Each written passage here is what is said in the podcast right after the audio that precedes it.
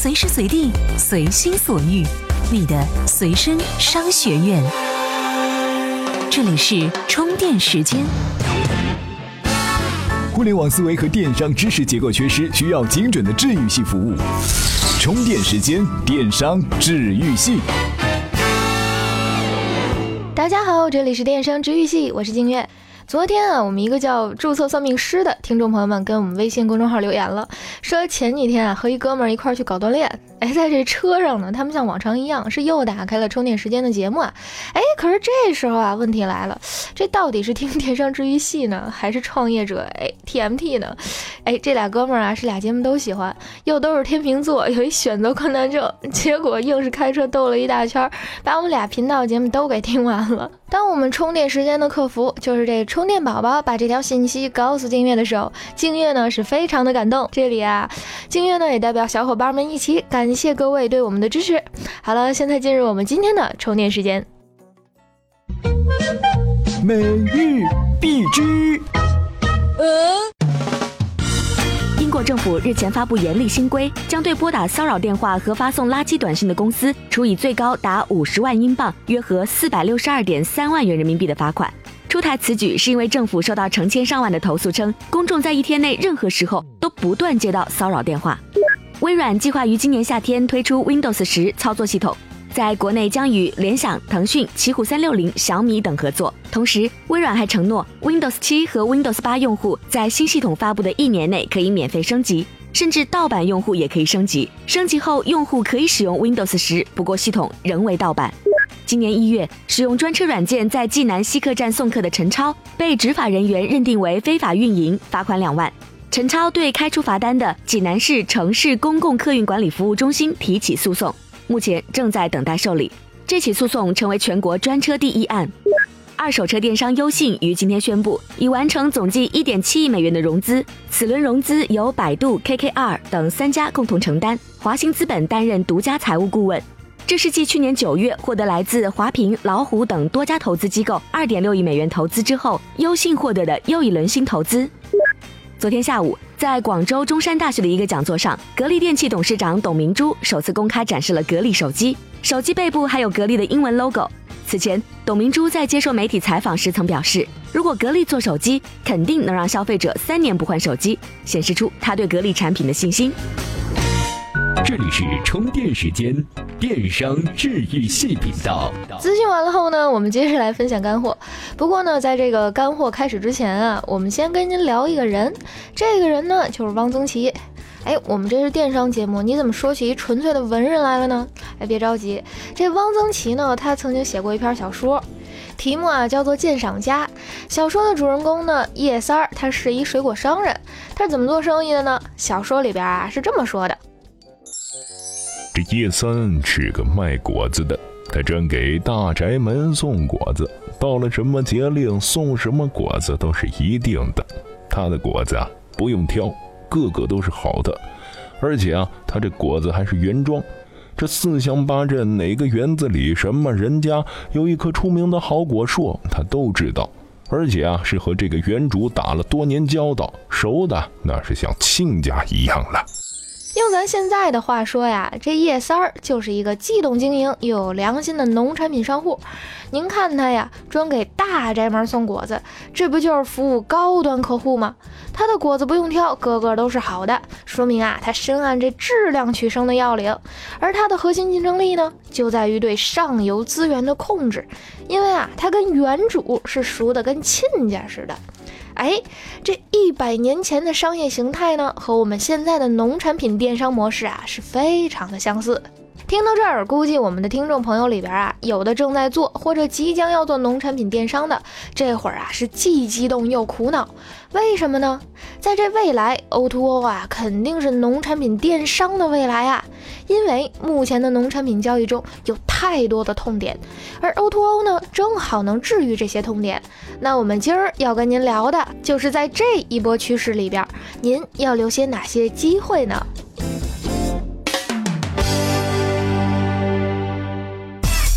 农产品 O2O 的痛点和机会。农产品交易的痛点很明显，就是在种地的农民这里。农产品即使卖不了高价，但到了消费者手里又基本不可能便宜。这里面的差价呢，就是被中间环节给吞没了，而且啊，这环节还太多也太长了。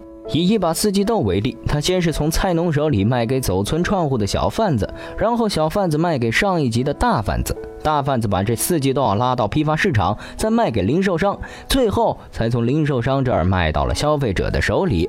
基本上是从三轮车到小货车，再到大货车，再到三轮车这样一个过程。这么多个环节，每个环节的从业者都是要赚钱的呀，层层加价下来，真正的豆腐搬成肉价格，而且流通环节中还有各种正常成本，比如水分蒸发带来的减重、搬运时产生的损耗以及变质的风险，这些因素综合到一块儿，农产品怎么可能不贵？而这些啊，都是因为中间环节太长，所以对于农产品电商来说，O2O 肯定是未来的大势所趋。让消费者同生产者直接对接，缩短中间流通环节，从而减少成本，这个逻辑对农产品交易来说非常清晰。估计啊，在未来一到两年内，以前的买手式、优选式的电商玩法都会逐渐式微，因为他们都有自己不能解决的障碍。农产品电商将会迎来 O2O 的浪潮。而在这里边，至少有三个方面存在大量的创业机会。这第一是冷链物流。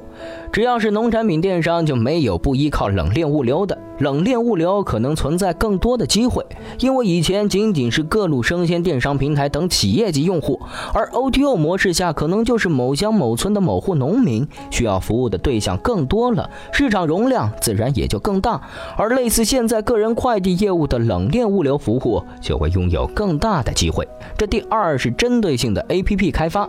到目前为止，市面上很少有基于 O T O 模式的农产品电商 APP，大多数的农产品电商的模式还是我这儿有什么什么，你来看有没有你想要的。而 O2O 应该是我想要什么什么，你们谁能给我提供这个产品？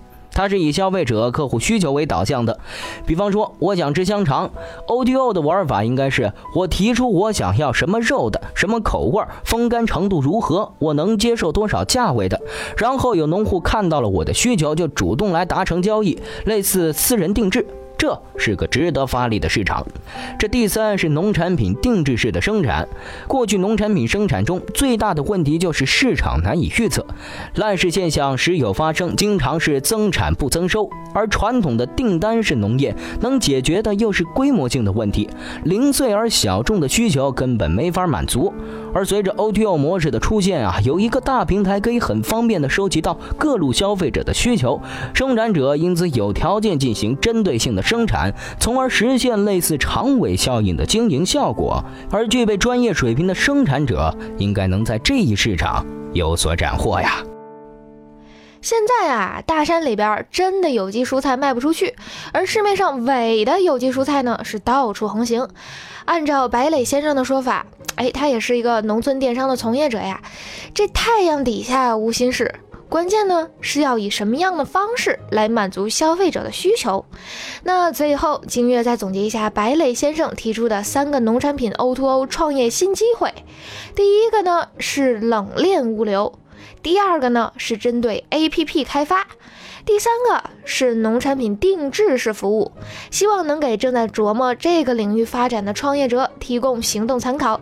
同时呢，我们另一个频道创业者 TMT 也有非常多的创业 idea 和具体的实操指南，待会儿啊大家可以去继续收听。这里是充电时间，电商治愈系频道。我们继续来分享干货。在我们第二十六期的节目里边呢，静月跟大家说了一件事儿，就是继亚马逊之后啊，这个腾讯也入驻天猫啦。据说呢，这店铺的名字啊是叫 B to B，就是 B to B 的谐音。哎，你说它怎么叫 B to B 呢？B to B，B to B。反正就是各种 B to B 的谐音啊。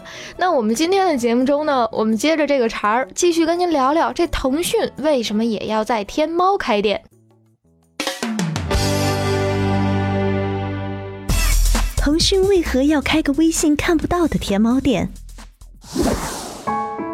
腾讯去天猫开店，店铺的地址还不能分享微信。但是，即便是淘宝和天猫都不能分享微信，也并没有封死对手手机 QQ 的入口。无论是店铺还是商品，手机 QQ 客户端都可以无障碍的浏览。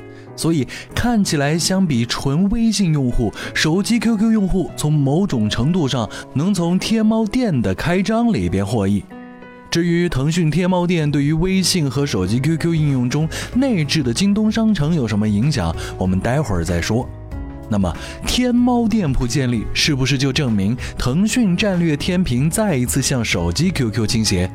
答案是否定的，因为手机 QQ 和微信对于腾讯的重要性几乎是对等的，无所谓倾斜与否，无非就是像京东商城的图标出现在各应用内的时间早晚的问题。虽然很多媒体人是从各个角度分析了手机 QQ 近几年大刀阔斧变革或者设计风格向微信看齐等等理由，但是有一点是毋庸置疑的，那就是手机 QQ 和微信同时在不断的更新和发展。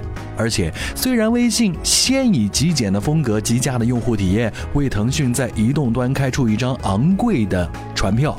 但手机 QQ 借助 PC 端的成功积累以及巨量用户的迅速跟进，让微信的领先也显得并不那么突出。根据非官方数据，二零一四年末，微信总用户超过六亿，而手机 QQ 用户已经接近六亿，这两者俨然已经成为了腾讯制霸移动端的两大法宝，又怎么会刻意将天平过度倾斜到其中一方呢？所以啊，天猫店铺的建立和手机 QQ 并没有太大的联系，和微信更是没有直接的重叠。当然，如果有人硬要从天猫屏蔽腾讯旗舰店到微信来证明天猫垄断专营，也不是不可以。在腾讯官方数码旗舰店开张之前，另外两件事情值得注意。第一，在京东商城当中，腾讯旗舰店的页面显示正在装修中。第二，国美一号店和亚马逊纷纷入驻天猫开店。回到我们前面所提到的，腾讯开设天猫店会不会影响合作伙伴京东商城这个问题上，腾讯用相同对待的方式进行了回答。将腾讯与国美一号店以及亚马逊纷纷入驻天猫的行为联系在一起观察，我们就能发现一种趋势。这种趋势就是打不败你就加入你。但是腾讯与后三者之间有相同点，也有不同点。相同点是都是为了借助天猫平台实现自身的扩张以及强化品牌的策略。而不同点是，腾讯满足了从品牌细分展示销售到店铺总分的展示销售这样一个多平台发展的需求，而国美一号店、亚马逊则是重视将其流量转化销量与弱平台化的发展策略，更有影响力的销售渠道，增强产品的品牌概念。这或许是对腾讯在天猫开设旗舰店的主要目的的分析。看起来企鹅是进了天猫家，但严格意义上说，这个行为几乎谈不上是合作。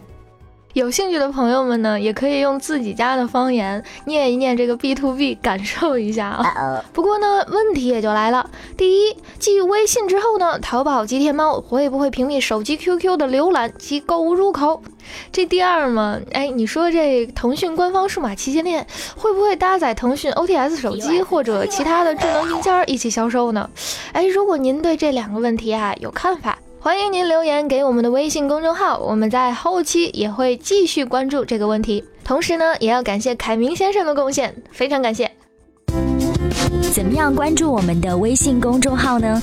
您在微信内搜索“充电时间”就可以找到加 V 的我们了。关注后赶紧开始每日签到，积分可以兑换礼品哦。欢迎回来，这里是电商治愈系频道，我是静月。手机贴膜哥，哎，这个词儿大家估计有段时间没想起来了吧？在乔布斯时代呀，贴膜哥那可是媒体的素材，低成本创业的典型儿，各种贴膜励志故事是层出不穷。比如啊，贴膜让小伙致富，三年赚两套房，那可是火遍了街头巷尾、地下通道。不过现在嘛。哎，随处可见的贴膜哥啊是越来越少了。这群体的规模迁移，预示的是行业发展的风向呀。那手机贴膜的热潮是已经过去了吗？我们来给您分析分析。手机贴膜的暴利期过去了吗？智能机发展之初，手机贴膜行业也确实创造了暴利。早前比较流行的磨砂膜、彩色膜、花纹膜、高清膜，现在流行钢化玻璃膜、镜面膜和防窥膜。但无论是什么膜，都是低成本、高利润、来钱快。但事实上，手机贴膜行业能不能赚钱，极度依赖地段、人流与市场竞争。不少贴膜哥都表示，地段好、人流大、客源有保证，生意才会好。但一个城市的智能手机用户相对稳定，市场蛋糕有限，参与者越多，生意越不好做。手机贴膜的工艺倒是其次，口碑虽然是重要的经营因素之一，但很难在手机贴膜技术上建立起更高的口碑，也很难通过口碑扩散拉动用户增长。而另一方面，相对于经销商，贴膜哥没有进货渠道优势。一般来说，贴膜哥的进货都是从阿里巴巴、淘宝这种线上批发市场，或者当地的线下贴膜批发市场进货，并且啊，智能机价格透明化，贴膜等配件反而有相当高的利润。大量手机销售商都会提供贴膜服务来抢占这块肥肉。如此一来，竞争激烈，分摊到每个贴膜哥身上的客户就越来越少。到后来，不少贴膜哥也开始搞起了副业，比如和移动互联网软件公司合作，帮顾客贴膜的同时，还顺便推荐安装相关软件，通过这种发展线下推广应用的方式来赚取额外的收入。另外，导致贴膜行业形成杀伤力的因素，则是互联网行业以低价甚至免费杀入贴膜行业，导致天桥上手机贴膜哥的高利润不在。比如去年，苏宁提出口号：“苏宁门店免费为全国人民手机贴膜。”据说当时引发了很多自称手机贴膜散户的人在网上发起抗议。紧接着，许多定位于北上广深等一线城市的团购网站，一些店铺以一块钱手机贴膜的低价风，让许多手机用户贴膜从线下转移到线上。对于这些互联网企业来说，免费、低价、先打用户口碑、先圈用户再圈钱，依赖软件赚钱或者软件服务等商业模式挣钱，是他们首先考虑的。硬件或者这种为软件本身的知名度、人气、口碑、品牌开路的智能机配件手工服务，完全可以做到免费或者低价。这种思维对传统行业或者贴膜个体户而言是破坏式的，甚至会将他们的盈利模式连根拔起。另外一个冲击因素在于，智能手机硬件与屏幕工艺在进一步发展。目前市场上主流手机的屏幕抗摔、防滑功能性越来越好，用户不需要再老贴膜。另外，各种曲面屏手机、弧形屏幕的外观改变，让手机贴膜难度增大，贴膜也变得没有必要。而更重要的原因是，国民收入提升与消费观在进步，他们认识到智能手机并不是保值品，一年一换甚至几换的智能机用户大有人在。换机频率高，加之手机硬件的成本降低，工艺进步也使手机成为了耐销品，手机贴膜的必要性越来越弱。如此一来，曾经创业的热门项目手机贴膜就逐步淡出了视野。不知道有没有朋友看过《万万没想到》啊？静月就想到里面有一首歌叫《贴贴贴膜 boys》。它就讲的是贴膜哥的故事啊。这伴随着智能的兴起和成熟呢，这手机贴膜哥呢也在风口上坐享了几年的红利。但目前来看啊，这风口已过，红利已失。作为一个产业链最低端的、缺乏技术含量的配件行业，注定会在时代大势下被冲击的七零八落。在此，我们感谢 TMT 观察者王欣喜的贡献。那我们今天的节目到这里也就告一段落了，欢迎关注我们的微信群，下期再会喽。怎样才能加入我们的微信交流群呢？在微信公众号“充电时间”中找到群入口按钮，根据提示进行相关操作，这样你就能和同频道的小伙伴们待在一块儿啦。